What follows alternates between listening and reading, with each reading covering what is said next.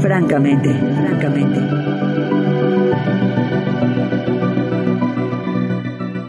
Edmundo Sánchez está hoy en Francamente. No es la primera vez que está el psicoterapeuta Edmundo Sánchez con nosotros, que tiene largo camino en todas estas historias de terror que, bueno, uno tiene que ir a trabajar al consultorio y les llamo historias de terror porque no, no, no encontré otro término para nombrarlas, Edmundo Sánchez. Bienvenido.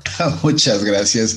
Pues yo creo que son, son aventuras de vida, más que historias de terror, ¿eh? son, son historias de vida y, y si uno va al consultorio no sabe lo que va a escuchar, no sabes qué te van a contar y, después saber cómo le hacemos, ¿no? Para, para, ayudarle a esta persona a que encuentre una mejor versión de sí misma. Ya nos estamos acostumbrando a que nos avientes varias piezas así que iluminan nuestra conciencia y que nos dejan tartamudeando y con los ojos así girando al mismo tiempo.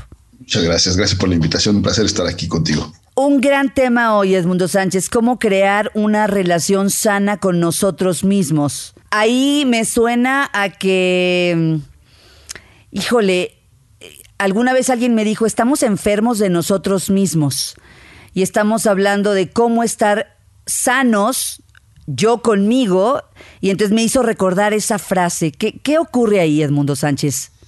Bueno, ocurren muchas cosas. Yo, yo no sé si estamos enfermos de nosotros mismos, me parecería que no, pero, pero creo que no alcanzamos a construir relaciones sanas, no solamente con nosotros, con la pareja, con los hijos, con los compañeros de trabajo. La relación sana tiene como ciertas eh, características, digamos, diferentes a lo que sería una relación enfermiza, una relación malsana. Pero comenzaría por decir que la relación con uno mismo es irremediable. ¿No? Porque eso es parte del problema. Creo que mucha gente la ve como algo opcional. Voy, a ver si, si establezco una relación conmigo o no, lo estoy pensando. Pues no. puedes estar pensando si quieres una relación con tu hijo o no, puedes pensar si quieres una relación de pareja o no. Pero la relación con uno mismo, para empezar, es, es irremediable, es inevitable, o sea, está ahí. Está tan ahí que es como, como el agua para el pez no la ves, ¿no? ¿no? A lo mejor no estás consciente de que estás en ella, pero finalmente estás en esa relación. Entonces, e, eso creo que sería un punto de partida, ¿no? La relación contigo es irremediable, es inevitable, está siempre existente. Y entonces cabría la siguiente pregunta, ya sabiendo que tienes a fuerza, voy a ponerlo así, una relación contigo mismo, entonces la pregunta es, ¿y cómo es esa relación contigo mismo? Esa es la gran pregunta, ¿no? Porque yo traigo un desastrito conmigo misma, diríamos la mayoría, ¿no? O muchos.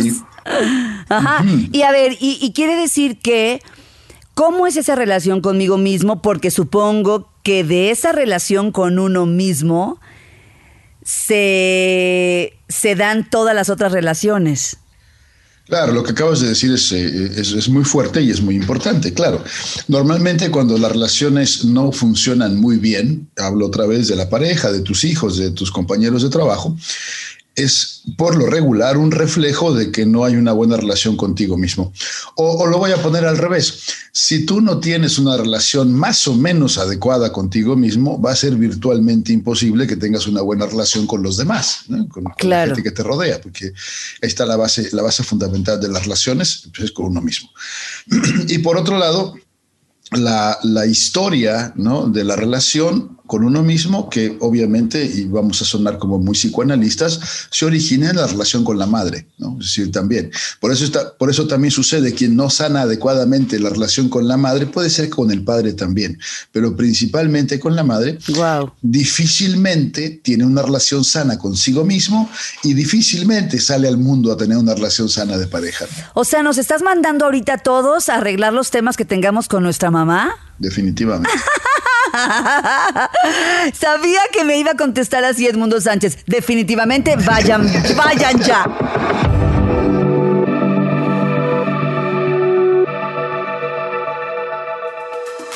Estamos charlando de cómo se crea eso que es, me parece que una de las cosas más sagradas, la relación que podemos tener con nosotros mismos. Y yo levanto la mano porque en algún momento de mi vida, yo creo que muchos hemos pasado por ahí, hay un momento de nuestra vida, yo recuerdo que sería, no sé, Edmundo, quizá entre los 13 y los 15 tuve una relación como no padre conmigo. O sea, no sé si es, si son las edades en las que ya, como no sabemos a lo mejor quiénes somos, qué queremos, para dónde vamos, no sé si son las edades en las que a lo mejor incluso un pensamiento suicida puede posarse en tu cabeza.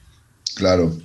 Y, estás justamente en, en, la, digamos, incidencia estadística, porque normalmente la relación con nosotros mismos cuando somos muy pequeños permanece hasta cierto punto intacta, ¿no? Es decir, eh, el niño no se pregunta si merece o no merece, el niño quiere, el niño pide. ¡Guau! Ok. Sí, entonces, eh, y esa es una característica de los niños, ¿no? Quiero esto, quiero esto, quiero esto, quiero esto, quiero esto, ¿no? Es decir, y el niño no, no, no tiene esa dimensión de si lo podemos pagar, si lo, eh, no sé, claro. es, un mundo distinto, ¿no? Y, y la llegada a la adolescencia desde la pubertad es donde se empieza a generar esta conciencia social social. Y entre otras muchas cosas están las limitaciones, lo que puedo, lo que no puedo hacer. Porque cuando tienes cuatro años y le quieres dar un beso a una niña en el kinder, vas y se lo das. ¿no? Pero cuando tienes 13, 14 años, quieres darle un beso a la niña, ya, ya no vas y se lo das, ¿no? No, no, no, y ya si tienes 23 menos. Entonces empieza a haber una serie de, limitaciones, de, cosas diferentes del manejo del juego, de, la, de la vida social. Y entonces ahí es donde empiezas tú a negarte a ti, ¿no? A, negarte a ti. Y eso, y eso es fundamental, porque el, la negación de, uno mismo es fatal. Entonces, y no se trata de que vayas y le des el beso a la niña, que quede claro, ¿no? Es decir, no es lo que estoy diciendo. Pero negarse a uno mismo es decir, no, no me gusta, no, no tengo ganas, no, no quiero. Eso es mentira. Sí, sí me gusta, si quiero, me encantaría. Ahora voy a ver si puedo o cómo le hago para. Wow, ya, Entonces es un camino muy diferente a decir, no, pues es que no me quiere, estoy muy feo, no, no es de mi misma clase social, eh, está, está demasiado bonita para mí. Ese es un cuento que me cuento. Exactamente. Y ahí empezamos a darle el traste feamente a la relación con uno mismo. O sea, creo esa historia. Claro, es decir, ajá, me empiezo, me empiezo a contar ese cuento y ese cuento está íntimamente relacionado a mi insuficiencia, digamos. Y de ahí viene la historia, ¿no? Porque entonces ahí ya se empieza a introyectar todo lo que escuchaste de pequeño, de no te lo mereces, no, no tú contigo es puro pedir, eh, no sé cuánto, que no ves que estoy enojado, déjame en paz. Y, entonces, y, claro, ese es solamente un aspecto, ¿no? Porque la, psicología es muy compleja, pero, pero de ahí se empieza a, crear esta, y, esta negación es como una especie de negociación con la realidad, ¿no? Como, como queriendo evitar la frustración. Eso es ese es un mecanismo de defensa, a final de cuentas, ¿no? Es decir, para poder mediar con la realidad, mejor voy cambiando otras cosas y dentro de eso está la negación, la negación de uno mismo, que sería terrible, ¿no? tengo que ir a la aceptación de mi realidad, de quién soy yo. A ver, ¿cómo crear una relación sana conmigo mismo? Lo primero que acabas de soltar es dejar de negarme a mí mismo Así es. y dar inicio a esta aceptación de la realidad y ¿Y, dónde me acomodo yo? O sea, acepto la realidad y dónde quedo yo dentro de esta realidad. En, ah, qué interesante pregunta. En, en donde esté, ¿no? Es decir, es que, sí, en donde esté, porque después viene el juicio. Te voy a decir una de las cosas ya como adultos que hacemos, que es una barbaridad que tiene que ver con lo que estamos hablando, es que no debo estar sintiendo esto. A ver, espérame, ¿cómo? cómo? Sí, es que yo no siempre debería lo, Siempre lo decimos. ¿Y por qué no debería estar sintiendo eso? Ese es, ese mecanismo de negación de la propia realidad, ¿no? Es decir, ahora, a lo mejor estamos de acuerdo, a, lo mejor estamos de acuerdo en el último de los casos que no deberías estar sintiendo esto. Sí, eh, de acuerdo. O lo ideal no sería estar sintiendo esto. Pero la realidad es que tú estás sintiendo eso. Entonces tenemos que partir desde ese principio de realidad. Lo que estoy sintiendo es esto. Inclusive eh, eh, terapéuticamente, tengas tú psicólogo o no tengas psicólogo, terapéuticamente en este camino de sanación, uno tendría que en lugar de estar diciendo, es que no tengo que sentir esto, no debo sentir esto, sería mucho más eficiente y más práctico, más benéfico decir, ¿por qué estoy sintiendo esto? ¿No? Entonces ahí abres ya una puerta de autoconocimiento. Es decir, porque no es cierto, no, no, debería estar triste. Bueno, pero estoy triste. Y tiene que haber una razón. Y tiene que haber una razón. Entonces es, es algo que está en la realidad, está en mi sistema de creencias, está en mi historia ¿Qué tiene? O sea, ¿por qué estoy experimentando la tristeza, pero no la puedo negar? Entonces, ese es darle ese lugar, pues es en dónde quedo, ahí donde estoy. Y en este momento estoy en la tristeza. A partir de ahí ya voy a ver qué hago, pero estoy en la tristeza el día de hoy. Ya nos acorraló. Ya, ¿se fijan? ¿Se fijan? ¿Se fijan? Queridos míos, acá en FM Globo, ya nos acorraló. Edmundo Sánchez ya nos puso contra la pared y nos dijo, a ver, aceptation de la realidad y yo en medio de la realidad con lo que estés sintiendo. Aquí van dos pasos súper interesantes para contestar la pregunta que le hicimos a Edmundo Sánchez, cómo crear una relación sana conmigo. Y bueno, lo primero que podríamos empezar a hacer es aceptar la realidad y yo y yo en medio de esa realidad y después preguntarme por qué estoy experimentando esto, si es tristeza, si es coraje, si es ansiedad, si es frustración porque tiene que haber una razón. Y en el fondo, en el fondo sabemos con qué podría estar conectada esa tristeza, pero vuelve a lo mejor la negación, que es como un mecanismo, dice Edmundo, para, pues, para salvarnos. Vamos a ir con música y regresamos para que nos vaya regalando más piezas de cómo se crea una relación sana con nosotros mismos. Y mire, si tenemos carnicero favorito, si tenemos estilista, si tenemos maquillista, si tenemos como a todas estas personas que nos dan un servicio, deberíamos de tener un psicoterapeuta también. Edmundo hablaba de que si queremos crear una relación sana con nosotros mismos, pues tendríamos que empezar por aceptar la realidad como está ocurriendo y nosotros dentro de esa realidad y después preguntarnos por qué estamos experimentando esa emoción, esa tristeza, esa angustia, ese coraje, ¿por qué lo estamos eh, sintiendo? Y eso, Edmundo, entiendo que nos va a llevar al origen de ese sentimiento. Sí, eh, independientemente de que vayas por la ruta terapéutica de entender por qué y que después lo puedas modificar, lo que es esencial es tener la tolerancia con uno mismo, ¿no? Es decir, no, no, la represión o el reprendimiento, es decir, ¿por qué estás sintiendo esto? No deberías estar sintiendo. Entonces, no, es el, decir, el poder identificar, y esto es inclusive una de las estrategias, digamos, fundamentales de lo que hoy se llama la inteligencia emocional, que es el reconocimiento, la aceptación de la emoción y ponerle su nombre, porque esa es también una cosa a la que los falla mucho. Eh, y viene también de historias aquí también eh, sociales y, los, libretos que nos marcan. Por ejemplo, un ejemplo muy sencillísimo, los hombres no deben llorar. Entonces, cuando el hombre tiene ganas de llorar, dices, no puede ser, no, no, no, no debo tener ganas de llorar, no debería tener ganas de llorar. Y a lo mejor hago pucheros para aguantarme las ganas de llorar. Cuando uno se sabe que lo que siento en este momento son ganas de llorar. Tengo muchos sentimientos. Perdón, no sé si es dolor, si es tristeza. Es más, se puede llorar de furia también o se puede llorar de alegría pero y, después identificaré qué es, pero por lo pronto pues dejo que, que, dale chance de llorar, ¿no? Si tienes eh, a la persona amada que está contigo pasando por un mal momento y quiere llorar, pues ¿qué le dices? Llora, ¿no? Pero eso de alguna manera parece que no nos lo podemos decir a nosotros mismos, ¿no? Claro, Tienes ganas de llorar, llora.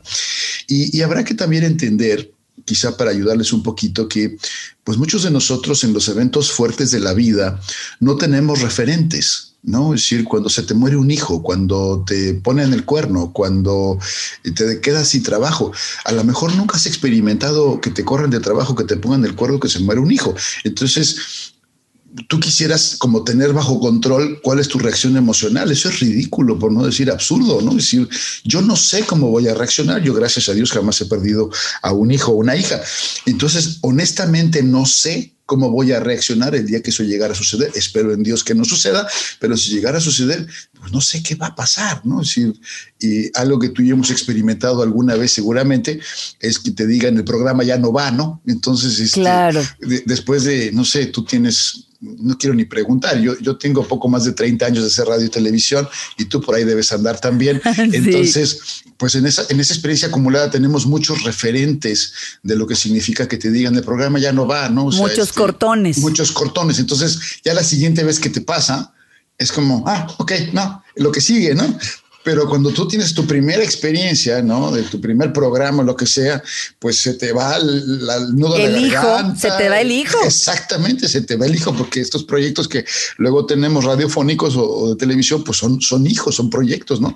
Entonces no sabes cómo reaccionar y, te puedes quedar tres días a llorar en tu casa y está bien. Entonces no tenemos muchas veces referentes para los, las experiencias fuertes.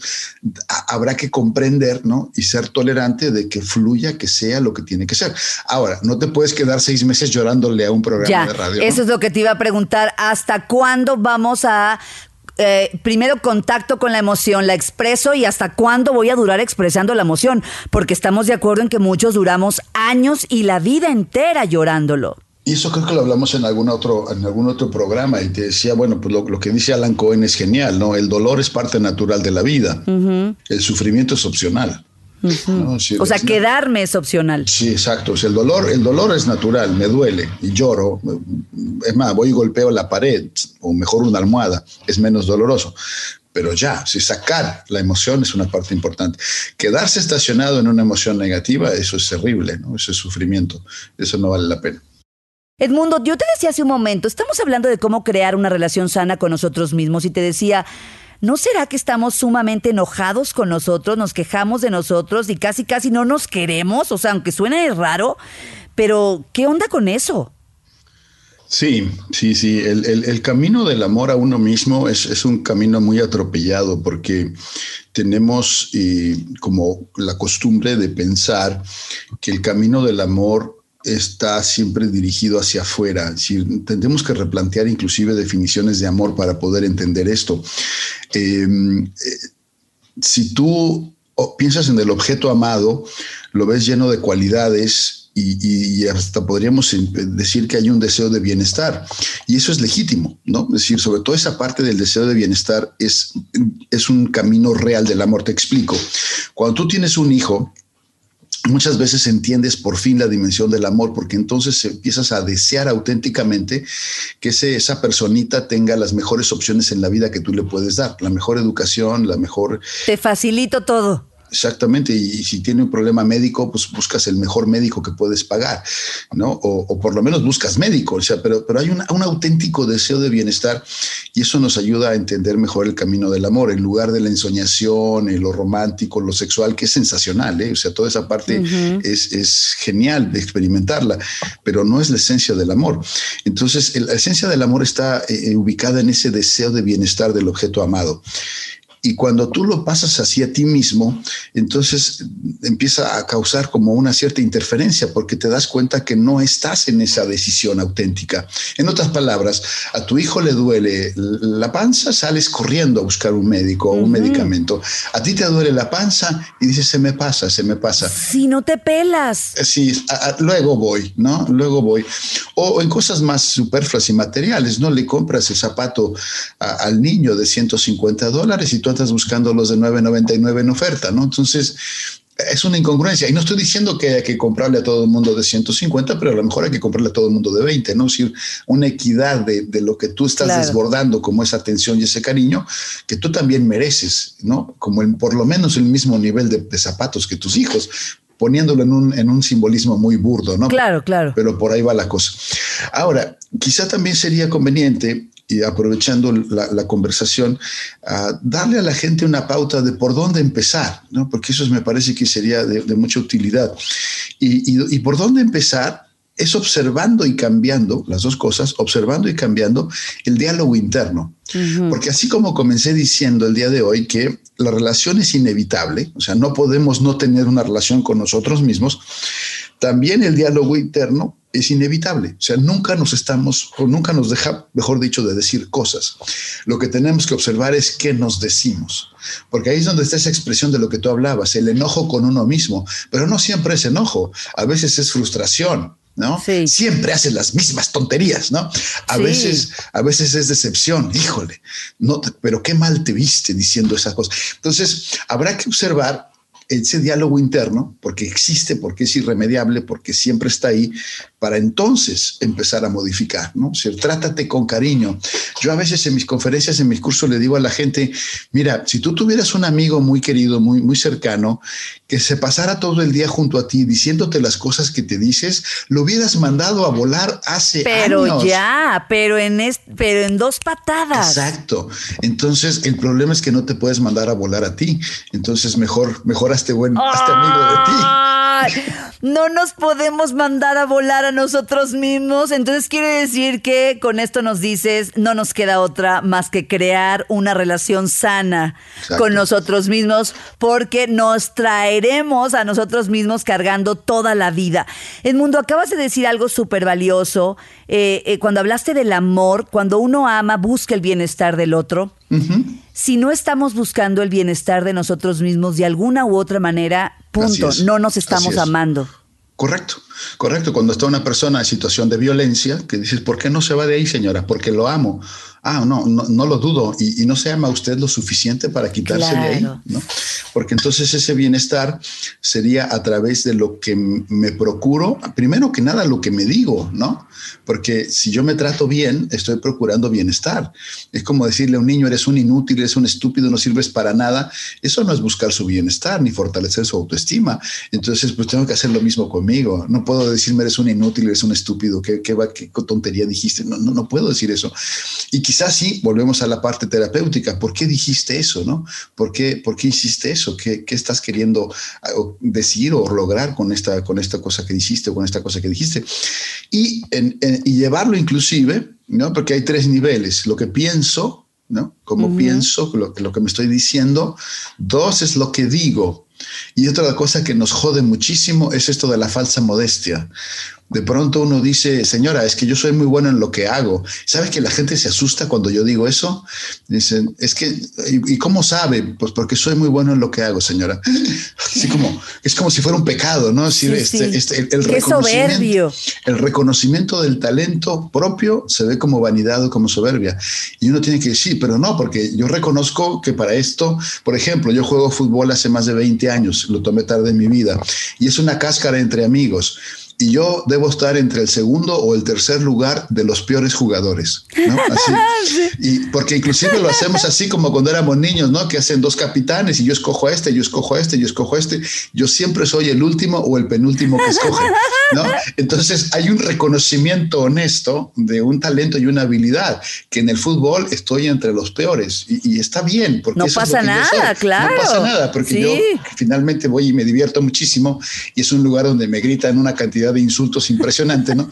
Sí, porque ahí, ahí no, soy, no soy el doctor Edmundo Sánchez, ¿no? Soy el, este, Ay, me hiciste recordar, alguien me dijo que, que, que ¿quién es Albert Einstein en una cancha de básquetbol? ¿Quién es?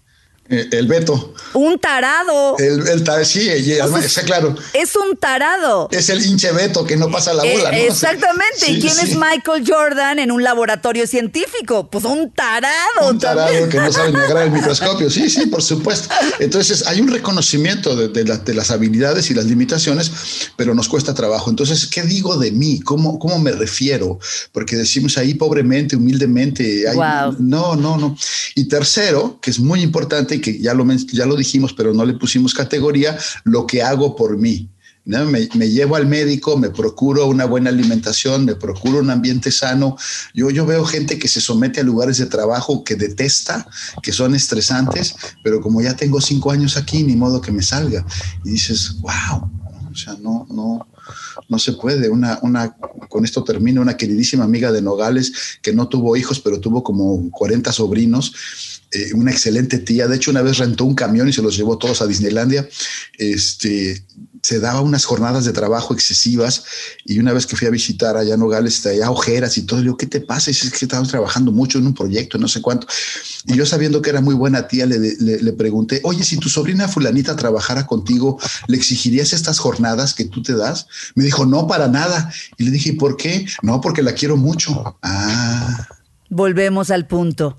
Si nos amáramos un poquito más, seguramente lo que pensamos de nosotros, lo que decimos de nosotros y lo que hacemos con nosotros sería diferente. Totalmente. Vamos a puntualizar entonces, ¿cómo creamos una relación sana con nosotros mismos? Eh, dijiste varias cosas. Primero, pues observando y cambiando el diálogo interno y hablaste de este pienso, digo y hago, lo que pienso de mí, lo que digo de mí y lo que hago por mí, ¿cierto? Correcto. ¿Y luego por dónde?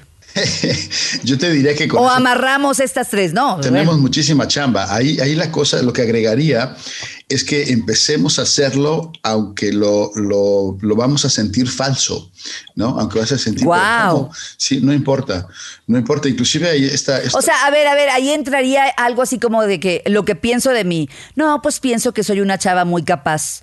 Y puede ser que mi, que mi saboteador me digan, ay, cálmate, capaz, pero sin jamás has logrado hacer nada. ¿Es por ahí? Exacto, sí. Y entonces vuelves a decir, no, sí soy capaz. A veces ayuda a, encontrar aquellas cosas que son evidencias, ¿no? Porque las mamás, por ejemplo, llegan al consultorio, es que yo ya quisiera ser una buena madre. A, ver, señora, ¿usted le ha dado de comer a sus hijos todos los días? Sí. ¿Los ha mandado a la escuela? Sí. ¿Les, les ha tenido ropa limpia? Sí. ¿Y les ha ayudado a conseguir las cosas que le encargan en la escuela? Sí. Ah, pues usted es buena madre. Entonces, vamos partiendo de una realidad, ¿no? No, no, no estamos diciendo soy perfecto, estoy maravilloso, no, no, no, no, no, no, pero sí hay elementos para decir, ¿no? Que soy una buena madre, que ese es otro tema muy interesante. ¿Quién determina si soy buena madre o buen padre? Yo.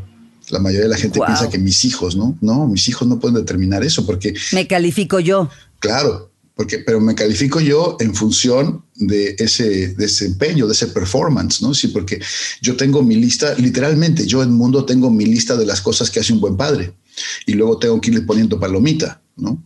Entonces, y entonces yo te puedo decir, de acuerdo a mi perspectiva, mi plan de vida, soy un buen padre, ¿no? Lo que digan mis hijas lo tomo en cuenta, pero no es fundamental. Entonces, pero ese sería tema de otra, de otra conversación.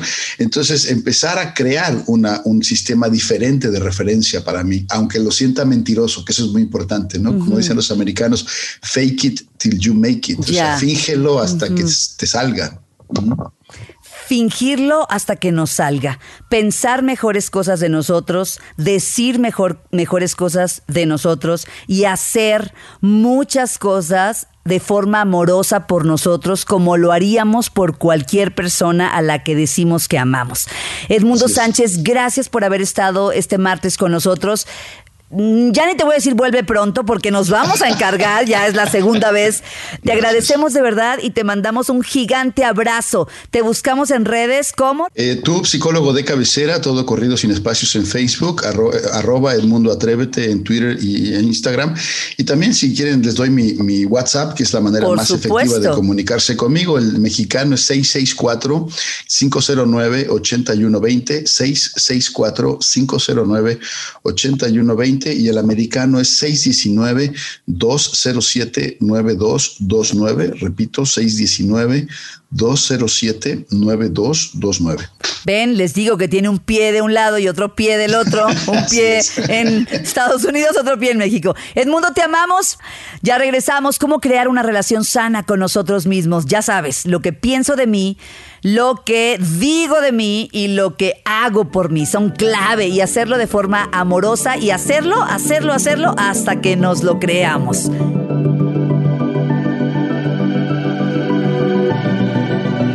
Francamente, francamente.